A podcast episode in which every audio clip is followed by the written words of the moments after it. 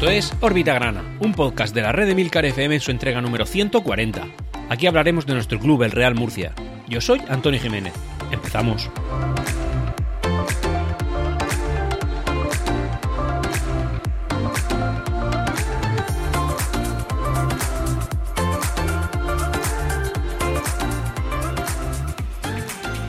Y hola, bienvenidos a todos una nueva semana, una semana de, en fin, de la que no estamos acostumbrados, habida cuenta del tiempo que lleva el Real Murcia sin sufrir una derrota, pero en este caso, bueno, como bien sabéis, ha sido una derrota, considero, muy merecida, muy merecida en base al juego que se ha visto. No, como siempre, al final me lío en las entradillas y suelo adelantar mucho de la parte de la parte deportiva, porque al final es la, actualidad que más nos importa, la que más nos interesa, pero en cualquier caso prefiero no seguir por este lado, porque al final, bueno, en fin, pues como sabéis, eh, las semanas bonitas son las que el Real Murcia gana, ¿no? Cuando un lunes te levantas con energía y dices, ¿qué ha hecho mi equipo? Ah, sí, recuerdo, mi equipo ganó. Y eso da gusto. Pero también es verdad que somos murcianistas y que esto no es solamente un camino de rosas. De hecho, es todo lo contrario, un camino de rosas. Es un camino de espinas en la cual el Real Murcia pues siempre nos da eh, una de cal y una de arena. Nunca he sabido cuál es la buena o la mala, pero en este caso un poquito más de la mala siempre. Pero bueno, tampoco podemos quejarnos, ¿eh? Estamos en primera federación, estamos con un equipo que cada día está un poquito más saneado, que pese a que ha hecho un mal juego en las dos últimas jornadas, también es verdad que consideramos tener un buen equipo y por tanto yo creo que con ciertos ajustes esto puede solventarse, así que vamos a intentar ver el lado positivo de las cosas. Y el lado positivo de las cosas es que nuestro Real Murcia sigue aquí, sigue compitiendo, mejor que el año pasado, en una categoría por encima del año pasado, incluso aun con esta derrota también podemos mirar de reojo hacia arriba y pensar que el Real Murcia puede hacer algo bonito esta temporada, aunque puedas creértelo o no, pero ese objetivo es así, el Real Murcia si las cosas vienen bien dadas podría estar compitiendo en la parte alta de la clasificación y al final es con eso hay que quedarse. Oye, hemos perdido, sí, bueno, ¿y qué? Es que no lo sabíamos, estamos mal, eh, nos estamos mal acostumbrando, pero es que no sabíamos que se puede perder en una liga. Venga, hombre, vamos a dejar de hacer dramas con esta, con esta cosa. Así que Vamos a empezar ya con la, con la parte social del club y luego vamos a la que más canal le tengo, que es la, la deportiva, aun con la derrota. Con energía, recorcholis. Vamos con el tema de abonados. Y es que el domingo pasado, tras eh, ese empate que tuvimos contra el Numancia, el Real Murcia, a última hora del domingo, publicó una noticia referente al tema de los abonados. Publicó, bueno, dos, dos noticias que creo que son bastante reseñables. La primera es la ampliación de la campaña de abonos. Y es que se acababa ese mismo partido, y así lo dije en el último Orbitagrana. Pero la realidad es que el Real Murcia tuvo a bien, y me parece una, una buena noticia, decir que eh, se amplía dos semanas más, es decir, hasta el, hasta el próximo partido que disputaremos en el Estadio Enrique Roca. De esa manera, bueno, pues, pues, conseguir intentar animar a la gente que entiendo yo que el Real Murcia tenía previsto captar de más, sobre todo intentando conseguir una victoria en el estadio Johan Cruyff, donde no lo hemos conseguido por desgracia. Pero bueno, en cualquier caso, eh, esto de poner plazos está bien. A mí, a, ver, honestamente, ¿vale? Vamos a intentar hacer una comparación con lo que hacen las compañías de las empresas emisoras de, por ejemplo, los derechos de televisión de la Primera Federación, como lo es Inestat TV. Ellos cogen y no cierran su campaña de abono, simplemente te mantienen el precio. El tema es que cuanto más tarde tardes o sea, cuanto más tarde lo hagas, pues menos partidos vas a disfrutar por el mismo precio. Así que, oye, sería una locura pensar que el Real Murcia debería mantener abierto el plazo de inscripción para esto. No sé, pegar a lo mejor un tajo a mitad de temporada, ¿no? Con la segunda vuelta, bajar los precios ahí, pero mientras tanto, que esto no se tenga por qué cerrar el día 1 de octubre, que es cuando lo va a hacer ahora, como digo, sino que se mantenga abierta al mismo precio hasta, pues no sé, hasta enero, febrero, que sea el inicio de la, de la segunda vuelta, o, o diciembre, no lo sé ahora mismo, pero bueno, de cabeza. Ahí sí le pegas un tajito, le cortas, le, bajas el precio, no a la mitad, ¿no? Para intentar compensar a los que sí que hemos estado desde un principio, o no compensar, sino para no equipararlos, pero sí que mantenerlo abierto. Oye, pues el que se abone ahora en el siguiente partido, que lo haga perfectamente bien, y el que lo haga dentro de tres partidos también, pagando lo mismo que los que hemos estado desde el principio. Oye, pues podrían dejarlo abierto y ya está. Porque la segunda noticia, y esto también es relevante, es que la semana pasada se alcanzó los 11.000 abonados. 11.000 abonados, ¿eh? Ya es más de lo que yo pensaba. Yo sabía que a 10.000 íbamos a llegar, tenía mis dudas, también os lo digo, no, no, no las tenía todas conmigo, pero como dije, bueno, 11.000 abonados está muy bien. Y de hecho, las cifras ahora que se marajan es más 11.000 y medio, es decir, 11.500 que 11.000, que está bastante bien para la tercera categoría de fútbol nacional. Es verdad que no, no voy a insistir en esto porque ya lo comenté en el órbita gran anterior, pero bueno, contextualizando con la ciudad, no es todo lo que nos gustaría, ¿no? Con el tamaño de la ciudad, pero bueno, es que estando en esta categoría, pues somos el tercer equipo con más abonados de, de, de toda la primera federación. Porque yo creo ya, y lo creo honestamente, no, no sé la cifra exactamente, que hemos pasado al Castellón. Además, en afluencia público, en los dos partidos, el primer partido las cifras oficiales fueron algo menos de 10.000, aunque habían unos tornos que no funcionaban y por tanto se sospecha o se sabe, ¿no? Entre comillas, que eran más de 10.000, pero en el segundo partido sí que lo fue. Bueno, pues que nuestra afluencia está siendo la tercera más grande de la categoría también, por debajo del Depor y por debajo de la Unión Futbolística Cordobesa. Así que, bueno, pues, oye, son números reseñables, son números interesantes y son números a los que no hay que hacerle ningún asco. Es decir, la afición ha cumplido con su parte. De hecho, como sabéis, el objetivo inicial del, del club era conseguir 10.000 abonados el objetivo aspiracional era llegar a 12.000 y si ya estamos cerca de los 11.500, pues estamos más cerca del aspiracional que del objetivo mínimo. Por tanto, la afición ha cumplido 100%. Eh, yo creo que el club, a nivel económico, en lo que eh, ha cometido ciertos despilfarros, pero creo que también ha puesto esfuerzo y ya solamente falta pues, que ahora mismo el equipo deportivo haga lo mismo que, lo estaba haciendo hasta ahora pero bueno, ahora los resultados no, no nos están viniendo de cara y tampoco hay que alarmarse por ello. O sea, entra dentro de lo habitual, eh, dentro de una competición a largo plazo, a largo plazo de un año, quiero decir.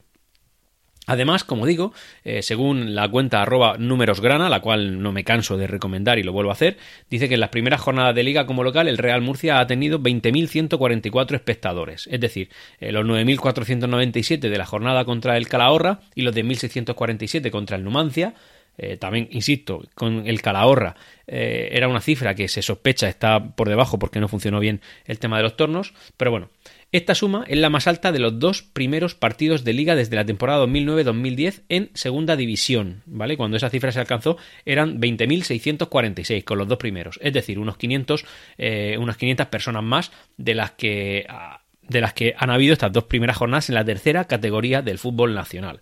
Por tanto, daos cuenta, contextualizado, está bastante bien. Vamos a dejarnos estas cifras y vamos a pasar a hablar de un tema que me parece eh, tremendo, magnánimo, es decir, superior. no al nivel de lo que comentamos en la, jornada pasada con el tema del, dinero a Hacienda y a Seguridad Social, pero también importante. Y es que sabéis que gracias al Cabisnes el Real Murcia había cedido unos terrenos que están eh, cerca del centro comercial Nueva Condomina, es decir, a unos, no sé si 300 metros del estadio, quizá 300, 400 como máximo, en la cual pues se montaría la ciudad deportiva del Real Murcia. Y la noticia esa vino el año pasado, como que para finales de este año, eh, o no, no, perdón, para febrero de este año iban a empezar a haber movimientos. Pero de repente, a eh, casi al final de la temporada pasada, salió otra noticia diciendo que es que había un problema con, con, con el uso de los terrenos y que no se podía hacer. Y que el ayuntamiento había puesto trabas y que quizá este trámite burocrático podía llevar alrededor de año y medio, dos años poder desbloquearlo. Bueno, pues no, pues resulta que los compañeros de Cadena Ser el, día 19 de septiembre publicaron una noticia diciendo que el Ayuntamiento de Murcia ha desbloqueado la ciudad deportiva del Real Murcia. Por tanto, ya tienen vía verde para empezar a, construir lo que quieren construir ahí, que básicamente son dos, eh, dos eh, campos de fútbol de tamaño normal, uno de ellos con un graderío aceptable para poder que, ver partidos de filial y reseñables de la cantera grana, otros dos más pequeñitos que juntos formarían otro campo grande y otro más de estos, ¿vale? Es decir, un total de tres estadios, uno tamaño estándar, tamaño como el de la nueva condomina aproximadamente, otro un poquito más pequeño, divisible en dos, y otro un poquito más pequeño todavía, también divisible en dos, para poder formar a los canteranos, de la, a los canteranos del, del club. Por tanto, una noticia excelente, que esto por fin se desbloquee. Esta puede ser, hombre, a ver, quitando el tema de la deuda, si, si, obviáramos ese tema, que no lo podemos obviar, pero si lo viéramos, esta noticia sería tremenda, porque el Real Murcia nunca ha tenido una ciudad deportiva. Lo más que ha tenido, a lo más que ha aspirado, ha sido al campo de Cobatillas y el cual tuvo que quitarse por tema embargos, para que os hagáis una idea. Otra noticia que también quería comentar, aunque a esto no le voy a dar mucho paulo, ni bombo, ni, ni, publicidad, ni nada, porque me parece un poco improductivo, es una polémica que ha habido de Agustín Ramos con, contra Francisco Tornel y luego una respuesta de Francisco Tornel a Agustín Ramos, en la cual, bueno, pues en la cadena SER, una entrevista que dio Agustín Ramos, se explayó bien, eh, en fin, dio palos, dio palos a, a Francisco Tornel, dijo cosas serias, cosas que Hombre, no creo que se pueda tener razón porque hay que reconocer que sin Francisco Tornel no habría un Real Murcia a día de hoy, pero también es verdad que dijo otras cosas que sí eran ciertas. Y eso es una cosa pues que tenemos que tener en cuenta. Aunque sí, lo hizo con ese tono un poco Jesús Gil que tiene Agustín Ramos, campechano, quizá demasiado chapalante, eh, poco institucional y unas palabras pues un poco fuertes, ¿no? Para, para, para una persona que dirige a un club tan serio, tan importante y tan grande como será nuestro Real Murcia de aquí a medio plazo.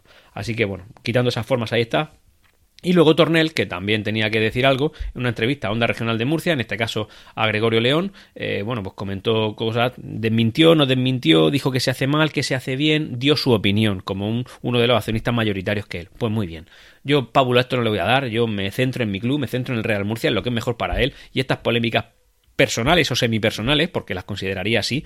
Eh, sí que es verdad que, que, en medio está nuestro Real Murcia, pero también es verdad que esto es un ataque de una persona contra otra persona con motivo del Real Murcia. es decir, el Real Murcia no deja de ser una excusa y después la respuesta del mismo con lo mismo. Diferentes tipos de gestión, una claramente se ha visto más eficiente o al menos más productiva, otra se ha visto más sosegada y más, eh, iba a decir sólida, pero es que tampoco ha demostrado ser más sólida, bueno, más sosegada y al final pues, pues eh, ha generado una polémica que a algunos, algunos medios de comunicación bien le puede venir, pero a un podcast que se dedica en, en, exclusiva al Real Murcia y al que lo dirija, sea quien sea en el momento que sea, pero un podcast que se, que se dirige exclusivamente a nuestro club, pues creo que no es una noticia importante. Luego también sigue coleando un poquito por ahí el tema de la queja que la, que la Federación de Peñas Murcianistas puso en la Real Federación Española de Fútbol con motivo del trato que, la afición murcianista recibió en el campo Antonio Solana del, del Intercity, ese por el cual pues no había aseo, no había cantina, eh, obligaban a la gente a sentarse, en fin, un, un, trato, un trato, iba a decir denigrante, pero tampoco esa es la palabra, sino que es un trato pues yo creo que no, sé si denunciable, pero al menos reclamable, ¿no? Porque, porque podrían haber habido algún tipo de problemas contra la salud pública eh, y, y, que, en fin, que al final pues esa queja se puso en la Real Federación Española de Fútbol. Y básicamente el juez de competición de esta Real Federación Española de Fútbol se lava las manos. Dice que ellos no tienen que entrar ahí porque no son los que organizan la competición, no son los que aceptan que esto pase, no son los que se quejan y no son los que ponen normas, ¿no? no ellos no hacen ese tipo de cosas.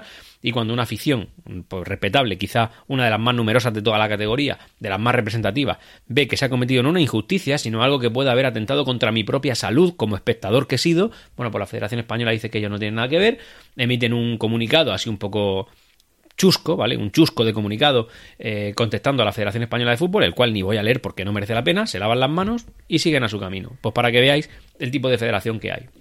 Al final nosotros tenemos que centrarnos en lo que es nuestro escudo, nuestro equipo y donde juegue da igual, porque mm, creo que la afición del Real Murcia siente decepción con la Federación Española de Fútbol, siente una decepción soberbia contra la Liga de Fútbol Profesional por quien la dirige y por cómo lo hacen, por, por las excepciones que hacen con los clubes grandes, por los palos que le pegan a, lo, a los no tan grandes y, por el trato que se hace a los clubes que son, pues, no iba a decir menos rentables, porque lo, todos los clubes pueden ser muy rentables, pero sí a los clubes que menos beneficios les reporta. Así que, en fin, que sepáis en la competición en la que estamos que, que, esto es así, que esto no va a cambiar y si te gusta el fútbol porque, eh, a ver, si eres murcianista, céntrate en tu equipo porque si te centras en la competición te dan ganas de abandonar el fútbol. A mí me pasa continuamente. Yo, de hecho, se lo digo a muchos amigos. A mí me preguntan, ¿a ti te gusta el fútbol? Mi respuesta es no, a mí no me gusta el fútbol. A mí, yo soy del Real Murcia. Y si mañana el Real Murcia no compite, eh, Antonio, Antonio Jiménez, el del Grana, no, se, no, no, verá partidos de fútbol porque no le interesará a ninguno. ¿Que se acaba el fútbol en mi vida? Pues sí, pero escúchame, tampoco pasa nada, no hay ningún problema. A mí lo que me importa es el escudo de mi equipo, que es el que me hace sentir, es el que me hace levantarme del sillón, es el que cuando veo la televisión o voy al estadio lo veo, quiero que gane y además lo quiero con, con, con mucho ímpetu. Y luego, pues ver, a, hombre, pues ver un partido de la selección sí me puede motivar, pero ver un partido de cualquier otro equipo es que me da igual. Y de hecho, en alguna ocasión me he puesto a ver algún partido que no es de la selección ni del Real Murcia, en plan, bueno, pues algo de interés tiene, ¿no? Y es que lo veo y digo, pero ¿qué hago yo aquí? Estoy perdiendo el tiempo. Yo que sé, me, pasó con un Barça-Madrid, no hace mucho, un Madrid-Barça, ya no me acuerdo. Eh, me puse a verlo y dije, es que está bien, está bien, me, puedo entretener viéndolo, pero es que no me motiva nada. O sea, hay otras cosas que, prefiero hacer en vez de estar viendo este partido. Así que os anuncio ya que el día que el Real Murcia no esté, ojalá eso nunca no suceda nunca, Órbita Grana se apagará, cerrará, echará el telón y al menos Órbita Grana con Antonio Jiménez no continuará, porque no me interesará el fútbol. Y a mí personalmente, pues no me valdrá el que salga un, un unión futbolística eh, murciana, ni un mur, murcianova que me que, vaya a sustituir al Real Murcia. Eso a mí en concreto no, no, no, me, no me llamará la atención. Ahora la parte deportiva del podcast, más allá de comentar las sensaciones que he tenido con el partido, hablar de ciertos datos estadísticos que, bueno, las cuentas que más me gustan de Twitter han estado lanzando esta semana y creo que, que es reseñable traerlos aquí. Y es, por ejemplo, eh, en el órbita gran anterior comenté que creo que, que, el Enrique Roca pues es un estadio que no nos está haciendo mucho favor desde que lo usamos, ¿no? Es un estadio que, creo que los resultados que lo está trayendo son regulares, tirando a muy regulares para ser un equipo local. Y la cosa es que justo eso, pues viene aquí el gran Alberto Lofe, Alberto Lozano, eh, como digo, arroba Alberto Lofe en Twitter, y nos da una estadística que creo que, que desmonta lo que he dicho, aunque no sé, la sensación que tengo sigue siendo esa, y es la siguiente. 10 de los últimos 13 equipos que han visitado el estadio Enrique Roca de Murcia se han ido sin marcar un gol. 6 victorias y 4 empates en esos 10 duelos sin encajar en casa desde diciembre.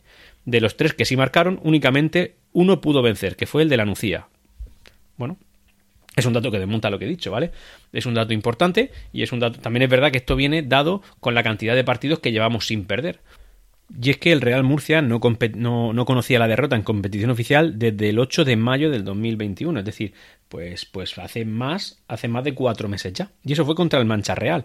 Desde entonces se han sucedido siete partidos de liga, algunos en, en, segunda federación, otros en playoff de ascenso y otros en primera federación, en los que el Real Murcia pues, no ha perdido ninguno. Un total de, los partidos que he comentado. Así que, bueno, pues son, son datos que, nos, nos, habíamos acostumbrado a no ver.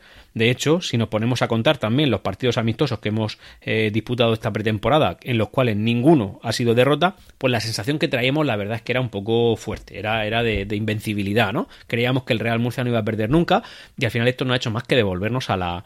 A la bueno, pues digamos que al barro, ¿vale? Y es que.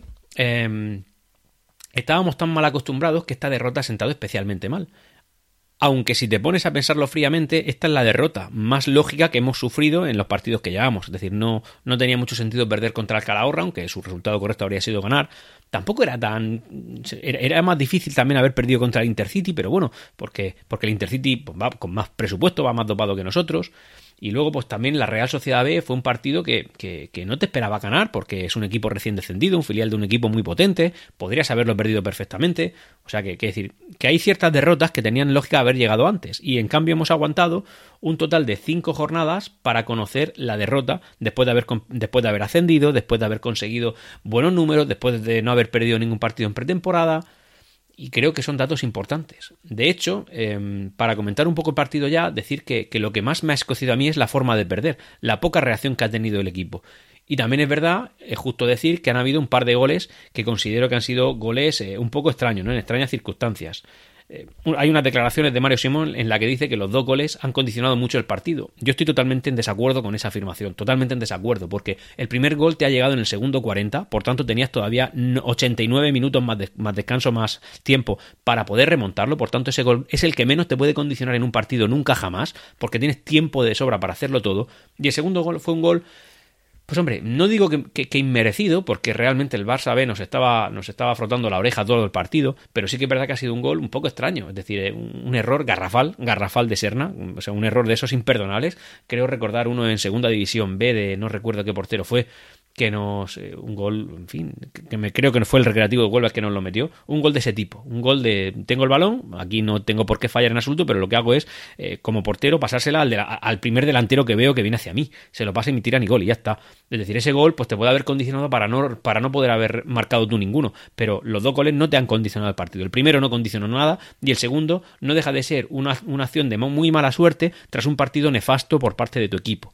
De hecho, el Real Murcia estuvo a la merced en cada una de las posiciones del Barça. Todo lo que quiso hacer el Barça lo hizo. El Real Murcia no reaccionó, no recuperaba balones, los perdía prácticamente todos. Eh, entre los tres palos, uno o dos tiros, no más. Es, eso es un dato homólogo al que tuvimos contra el Numancia de Soria. Y realmente a mí ese es el que me preocupa, ese es el dato, el cómo se perdió, no el que se perdiera, porque como sabéis, esto es una carrera de fondo. Perder contra el Barça B entra en todas las quinielas, también nos baja un poquito los humos, nos baja un poco al barro, nos, nos hace más humildes, que, que, ya íbamos muy crecidos para ser unos recién ascendidos, y nos sitúa en un lugar en el que, oye, bueno, vale, vamos a parar, vamos a mirar otra vez, ¿por qué no llegan balones arriba? ¿Por qué Miku no recibe balones? ¿Por qué Miku no genera ocasiones? ¿Por qué.? Eh, y, y no quiero personalizar, pero bueno, es que este es un dato también, ¿vale? Miku no ha mojado todavía y la verdad es que en los últimos partidos empieza la gente a dudar de él. Y yo también lo veo y es como, te falta una marcha, te falta una marcha, ¿vale? ¿Por qué Pedro León no está colocando bien sus balones? ¿Por qué, eh, en fin, eh, por qué el mejor, de los mejores jugadores tienen que estar en defensa? Oye, pues son datos importantes, ¿vale? tenemos que llevar cuidado con, ese aspecto. El próximo partido es en casa. El próximo partido el Real Murcia tiene que demostrar que lo que ha pasado en casa es casualidad y empezar, lógicamente, a sumar, ¿vale? El partido nos enfrentará a la Sociedad Deportiva Logroñés. De hecho, es un partido inédito. El Real Murcia nunca se ha enfrentado a este club que creo, creo, y es así, creo, con creo lo pongo en un 99% de posibilidad de que sea así, por tanto estoy casi seguro. Es un equipo de accionariado popular, como lo es el Club Atlético Club de Accionariado Popular Ciudad de Murcia, es decir, los, los socios son los dueños. Es esta nueva organización que el Unionistas de Salamanca también lo es, el Orihuela también lo es, es decir, una nueva organización, pero un, tipo de organización que pese a que es muy bonita y creo que es predominante en Alemania, el problema que tiene es que nuestra liga de fútbol profesional no la acepta. Por tanto, estos equipos están topados por arriba. Creo que no pueden ascender a segunda división, cosa que me parece gravísima. Me parece que, claro, ya aquí la liga está tan buena, otra vez divago contra la liga. Y dice que no, que, aquí la única organización que se acepta es la Sociedad Anónima Deportiva, excepto los tres clubes que más me caen bien porque no tienen esta organización, como lo son el Barça, el Madrid y creo que el Atleti de Bilbao, incluso los Asuna, esos cuatro equipos, que ellos no hacen falta, ellos son especiales. Bueno, pues ya está, pues la liga considera que hay equipos de primera y de segunda y estando en la misma categoría. Bueno, da igual. Y volviendo al, partido, como digo, el Barça B ha sido, es un equipo que ha demostrado ser muy fuerte, muy potente, ha podido con nosotros en todos los aspectos. La victoria es la victoria del Barça B es justa, de hecho diría que el resultado es injusto, porque los goles que se han marcado son goles, el primero de pillarte desprevenido, el segundo de una acción de un solo jugador, que creo que le va a costar el puesto, no lo sé, esto es una apuesta personal que hago, pero creo que el próximo partido Serna no será titular. Pero digo que creo que el resultado no es justo porque el Barça B podría haber metido más. Un 3-0 también habría sido más justo y un 3-0 con goles que de verdad merezca la pena también habría sido justo porque incluso hubo un, larguero por parte del Barça. En fin, eh, fue un partido en el que no la vimos ni venir y creo que esto puede ser una buena noticia. Fijaos lo que os digo. Hemos perdido, pero creo que puede ser una buena noticia porque nos baja el barro, nos hace parar, nos hace reflexionar y nos hace pensar qué es lo que tenemos que cambiar de cara al próximo partido.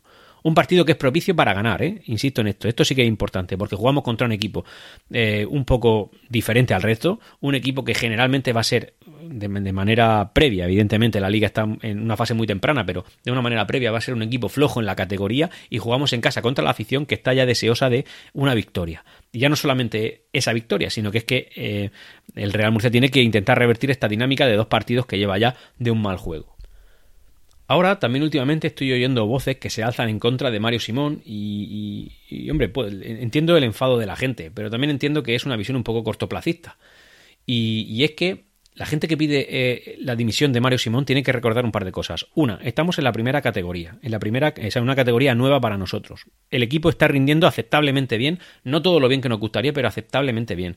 Eh, sí que es verdad que puedes achacar que los cambios que produce los hace generalmente un poco tarde, esto es cierto, estoy de acuerdo, y también es verdad que parece que no surten mucho efecto, por tanto, quizá no sean los cambios más acertados. Eso yo no lo sé, te estoy hablando desde la barra de un bar eh, siendo tu cuñado, pero sí que es verdad que al final pues llevo ya unos cuantos años de fútbol y sí que hay algunas cosas que, no le encuentras demasiado sentido, algunos cambios que no tienen mucho sentido.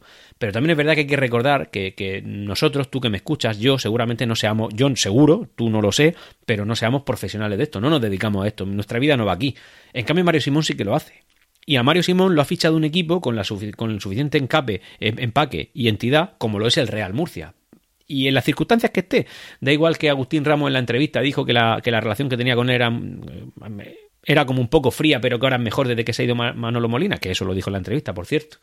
Sino que Mario Simón, por tirar un poco de estadística, decir que ha dirigido 42 partidos oficiales del Real Murcia, 42, y tan solo 8 han sido derrota. 8, menos de un 20% de los partidos han sido derrota. Por tanto, los números no están nada mal. Es decir, es eh, el entrenador de toda la historia del Real Murcia con menor porcentaje de partidos perdidos.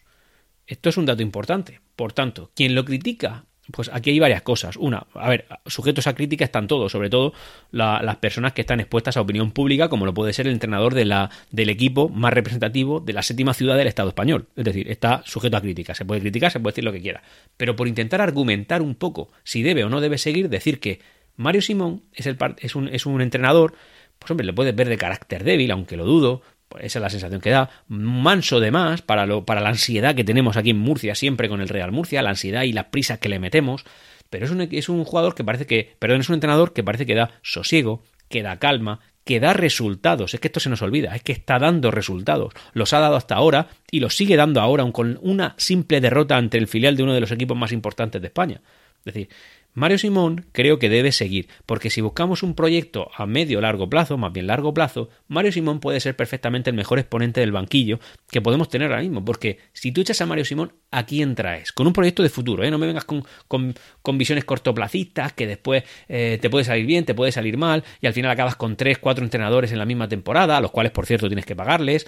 No, Mario Simón es la apuesta más segura y más normal que podemos mantener, la más sosegada e incluso la, posiblemente la más rentable, tanto económica como deportivamente. Por tanto, pedir la dimisión de Mario Simón, y tengo algún amigo que me, que me va a mandar algún WhatsApp cuando oiga esto, que me lo conozco yo, un saludo, José, eh, creo que Mario Simón debe seguir, debe seguir, pero sin ningún tipo de grieta. Tal cual lo digo, porque estas sensaciones que tuvimos de querer echarlo como un loco, lo tuvimos también en, Alicante contra el Hércules eh, cuando perdimos 3-0. y quien lo aguantara, que en este caso fue Manolo Molina, el problema es que ahora no está ese paraguas, no está Manolo Molina, eh, bueno, el que lo aguantó acertó de pleno, acertó de pleno. Y eso es lo que, lo, que opino sobre el tema de, la, de, la, de que Mario Simón sea, esté siendo cuestionado. No tiene ningún sentido y ninguna base. Ni sentido ni base.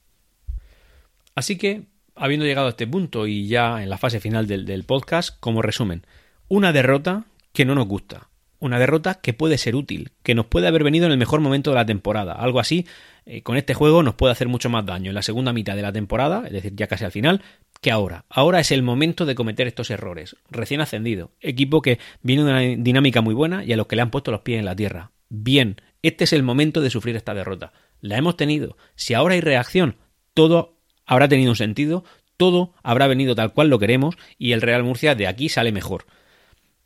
Esa es la clave saber dónde estamos y a dónde queremos dirigirnos. No queremos un Real Murcia que ascienda de manera inorgánica y lo haga de manera exagerada directamente a Segunda División. Queremos un equipo que crezca orgánicamente, queremos un club que sea económicamente solvente, queremos unos dirigentes que pongan, que pongan, eh, que den la cara y lo están haciendo. Queremos un cuerpo técnico que dé la cara y dé resultados y hasta ahora, en mi opinión, lo están haciendo y que la ansiedad esa que nos, tanto nos caracteriza debemos saber sosegarla, debemos saber calmarla y debemos pensar que el próximo partido contra la Sociedad Deportiva Logroñés es un partido propicio, perfecto, para jugar en casa con los nuestros contra un equipo teóricamente un poco inferior y después de una derrota que nos ha venido, que creo que nos puede venir bien.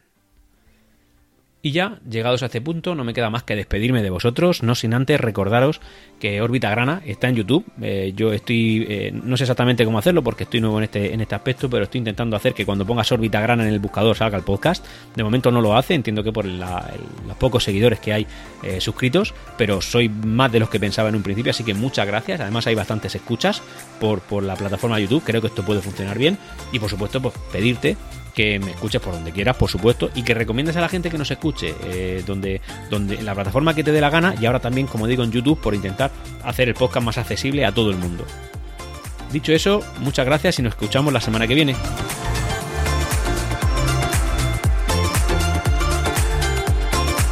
Y hasta aquí Órbita Grana. Puedes ponerte en contacto conmigo a través de Twitter en arroba Grana y también en Discord en emilcar.fm barra Discord. Hasta pronto.